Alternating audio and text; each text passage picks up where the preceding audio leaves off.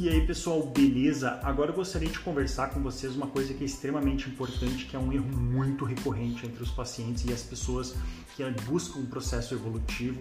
Acontece todo dia no consultório, a gente vê com muita frequência mesmo, que é o processo de dúvidas em relação à questão de planejamento dietético, tá? Eu gosto de utilizar planejamento dietético, mas muitas pessoas utilizam o termo fazer dieta. As pessoas elas vêm muitas vezes com informações obtidas através da internet, redes sociais, sobre os melhores métodos, tá? Evolutivos. Então a gente escuta muitos pacientes dizerem que seguem processo de dieta tipo sanguíneo, dieta Atkins, dieta de jejum intermitente, né? Dieta low carb, dieta high fat low carb então a gente tem inúmeros, inúmeros tipos de dieta, dieta paleolítica. Uh, muitas vezes alguns nichos eles são mais atacados por esses tipos de dieta. Por exemplo, a dieta paleolítica é muito visível em praticantes, por exemplo, de CrossFit. A gente vê muitos pacientes que seguem essa metodologia de dieta ou de planejamento dietético, tá? Primeiramente, a gente tem que entender que para o processo evolutivo a gente não precisa se basear especificamente num tipo de dieta a ser seguido. A gente pode ter metodologias e utilizar protocolos dietoterápicos ou de dieta muito variados. Alguns momentos da nossa vida, alguns tipos de dieta, elas vão ser mais úteis que em outras. Eu vou citar um exemplo muito, mas muito fácil de entender necessariamente. Vamos dizer que você é portador de obesidade, você faz a sua avaliação e você já está apresentando um pouco de hipertensão arterial e, consequentemente, também você está com um processo de alteração em glicemia, você está já com pré-diabetes. Você tem então uma obesidade e você quer emagrecer, consequentemente, e reduzir esses riscos e acelerar um processo a gente pode tranquilamente utilizar com esses tipos de paciente iniciar um tratamento seguindo um protocolo de dieta de jejum intermitente. Esse tipo de dieta, ele consequentemente, ele vai melhorar esses marcadores que estão alterados no indivíduo, mas isso não significa necessariamente que esse indivíduo ele precise permanecer nesse protocolo para o resto da vida. Obviamente, esse indivíduo ele pode chegar um momento que ele queira, ou por questões familiares ou por questões éticas, realizar mais refeições ao longo do dia. Obviamente, pessoal, já ficou muito no passado falar que fazer 5, 6 refeições por dia é o tipo mais eficiente, ou também aquilo que se dizia muito antigamente, que fazer seis refeições por dia acelerava o metabolismo. Isso é mentira, tá? Fazer cinco a seis refeições por dia ele não tem a capacidade, infelizmente, de acelerar o metabolismo. Mas é uma prática que a maioria dos nutricionistas, inclusive eu, gosto de utilizar, visto que eu consigo fazer e evitar muitas vezes de pacientes terem quadros de compulsão alimentar. Vocês já devem ter reparado também nisso. Quando vocês pegam e passam um período muito prolongado sem fazer um processo de ingestão alimentar ou sem comer nada, normalmente vocês têm mais dificuldade de comer alimentos saudáveis, de comer frutas, de comer um prato de salada com carne. Vocês têm muito mais vontade de comer alimentos riquíssimos em carboidrato, ricos em gordura e com grande quantidade de energia. Isso porque teu corpo ele está pedindo, ele sabe do tempo que tu passou em déficit nutricional ou em falta de nutrientes, recebendo falta de nutrientes. Por isso, quando a gente trabalha num protocolo de 5, 6 refeições ao dia, a gente consegue fazer com que o paciente ele tenha uma maior adesão ao tratamento que foi proposto e também evite quadro de compulsão. Geralmente, em pacientes que fazem jejum intermitente, a gente percebe que muitas vezes na última refeição do dia ele faz um consumo muitas vezes maior do que foi prescrito e principalmente muitas vezes ele dá preferência por encomendar fast food, industrializados, alimentos altamente energéticos, o que dificulta também um pouquinho o processo de emagrecimento. Porque o que vai determinar se esse indivíduo ele vai emagrecer ou não, não é o tipo de dieta, e sim se ele está conseguindo ter adesão e fazer com que essa adesão proporcione para ele um déficit energético, ou seja, um consumo abaixo da necessidade.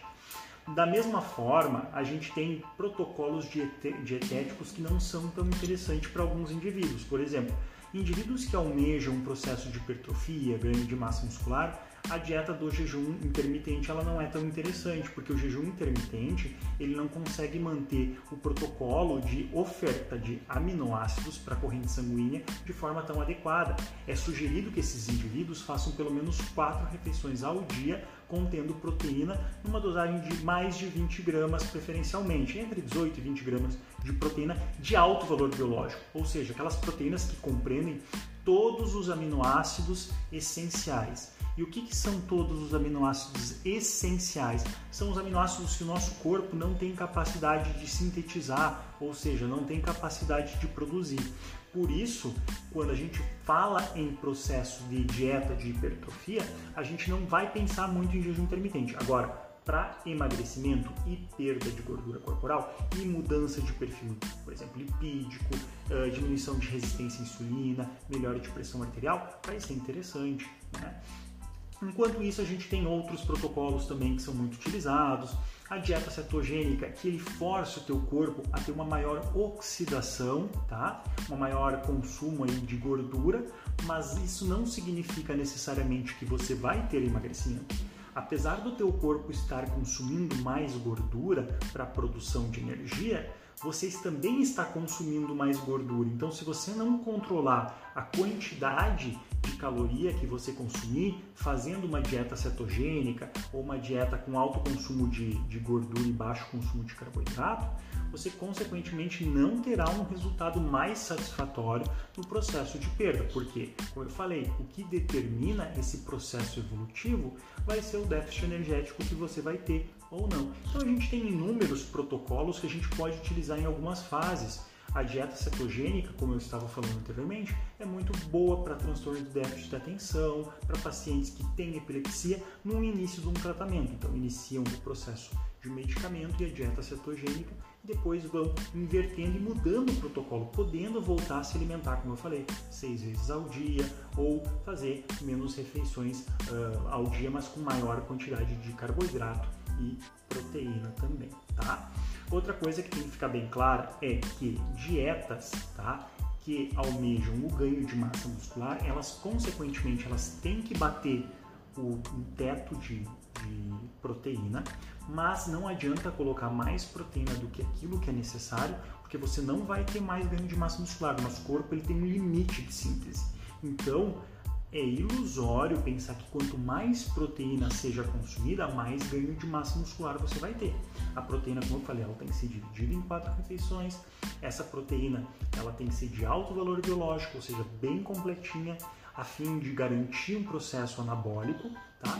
Mas tem que ter superávit energético, ou seja, um pouquinho de sobra de energia e, consequentemente, um, também um bom fornecimento de carboidrato para promover força para desenvolver a atividade resistida que é a musculação.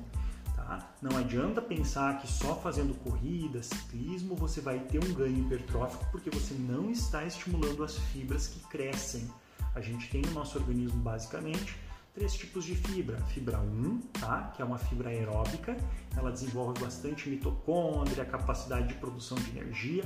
A gente tem a fibra 2A, tá? que é uma fibra que ela tem um pouquinho de capacidade de fazer um crescimento, mas também tem capacidade de respiração celular, tem bastante mitocôndria, tá?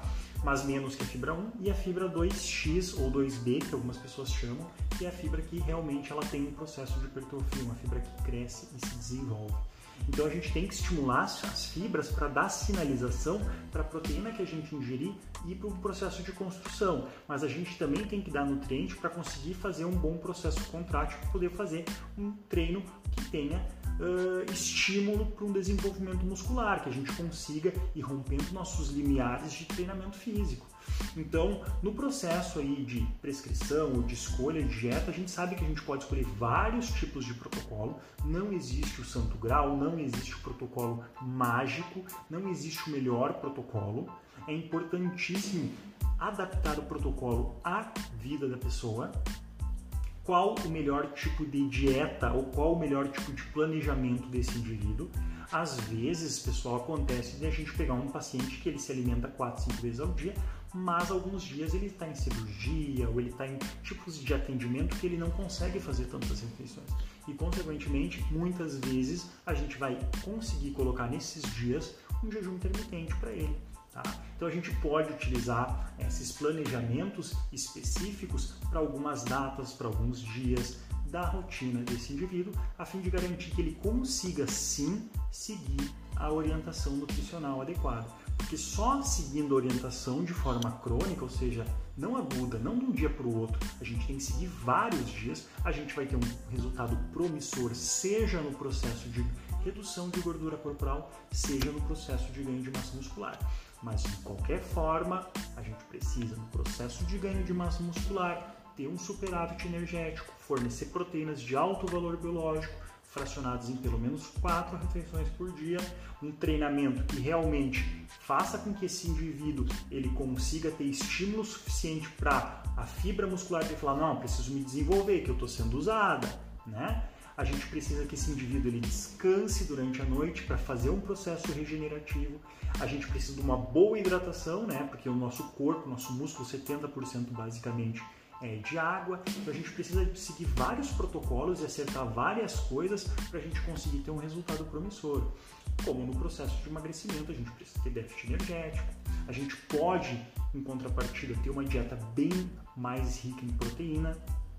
Consequentemente, em dietas de déficit energético, a gente vai ter um pouco de perda de rendimento, mas o intuito daí do treinamento resistido, que estimula a fibra tipo 2A e 2X, é a questão de fazer o que? O processo de manutenção, tá? Manter a massa muscular e não fazer com que esse indivíduo ele acabe perdendo volume de músculo, tá? Então a gente sempre estipula um tipo de plano que tem um pouquinho mais de proteína para conservar a massa muscular e também um treinamento resistido a gente sempre pede para esse indivíduo fazer porque muitas vezes esse indivíduo ele só quer aumentar o gasto energético dele, só quer fazer aeróbico de alta intensidade, mas a gente precisa também estimular a nossa fibra a permanecer ali, falar, ó, oh, tu está sendo usada, tu precisa ficar, tu não pode ser totalmente liquidado. A partir disso, se estiver faltando coisa, se esse indivíduo ele não estiver conseguindo chegar na questão do que é realmente necessário para ele para ele evoluir, né, a gente vai fazendo complementações com os suplementos. Então, ah, está faltando proteína, porque nesse horário fica muito difícil de ele consumir uma proteína de alto valor biológico uh, e ele não tem tempo de fazer uma preparação porque é muito corrido. Faz uma suplementação aí do whey protein, por exemplo, né? Ah, ele está muito cansado do trabalho e ele precisa de um estimulante, um estimulante que faça com que ele tenha energia mental e física, ele aumente sua performance. Utilize um estimulante, um pré-treino, uma cafeína, isso seria bastante interessante também. Obviamente a gente tem que lembrar que muitas vezes as cafeínas e os estimulantes eles podem ter inibir o processo do sono, então inibir um processo regenerativo que acaba sendo bastante danoso, pode, acaba trazendo malefícios a esse indivíduo. Mas a gente também pode utilizar, por exemplo, uma creatina que aumenta bastante a força, a potência desse indivíduo, principalmente quando a gente está focado numa dieta de hipertrofia. Então aí a gente pode estar tá fazendo utilização da creatina em dosagens aí de 5 gramas por dia, todos os dias, mesmo nos dias que o indivíduo não faça treinamento físico, para aumentar a força e potência para fazer o treinamento físico, gerar mais estímulo, até inclusive mais motivação e fazer com que esse indivíduo ele tenha um processo de progressão maior no ganho de massa muscular dele. Então, a suplementação ela vai ser o segundo estágio, depois de determinar o tipo de planejamento que vai ser estipulado de acordo com a rotina, porque dieta é uma coisa muito individual, planejamento dietético é muito individual. A questão do treinamento físico vai ser analisado, porque sempre é pensado primeiro o treinamento físico, o objetivo que esse indivíduo tem. A partir disso é feito o processo de prescrição nutricional e a gente vê se existem necessidades de fazer complementação para que esse indivíduo ele tenha um resultado mais satisfatório e um resultado mais promissor. Então, nesse contexto geral, a gente tem que prestar atenção que é muito abrangente, não existe um tipo de dieta que é o santo grau, como é vendido. A gente pode estar utilizando metodologias, nem todo mundo se adapta a todas as metodologias. Tem pacientes, por exemplo, que têm problema de glicemia e que fazem utilização de medicamentos que baixam a glicemia, que se fazem jejum intermitente têm quadros horríveis de hipoglicemia e que podem comprometer, inclusive causar um desmaio. Dessa forma, essa dieta ela não é indicada para esse tipo de paciente. Então a gente tem que entender que também não são todos os pacientes que se adequam com todos os tipos de dieta. Tem pacientes que gostam muito de tomar café da manhã e teoricamente o jejum intermitente, a maioria dos, dos processos prescritivos, a primeira refeição começa por volta do meio-dia, então esse indivíduo ele acaba ficando sem uma refeição. Então a partir disso a gente tem que entender o paciente vai se adaptar a isso que eu vou passar para ele, ele vai conseguir fazer, ele vai ter ele vai conseguir fazer isso de forma crônica, porque se não vai conseguir, ele não vai ter resultado, ele não vai evoluir, tá? Pessoal, qualquer dúvida é só pedir. Um abração para vocês.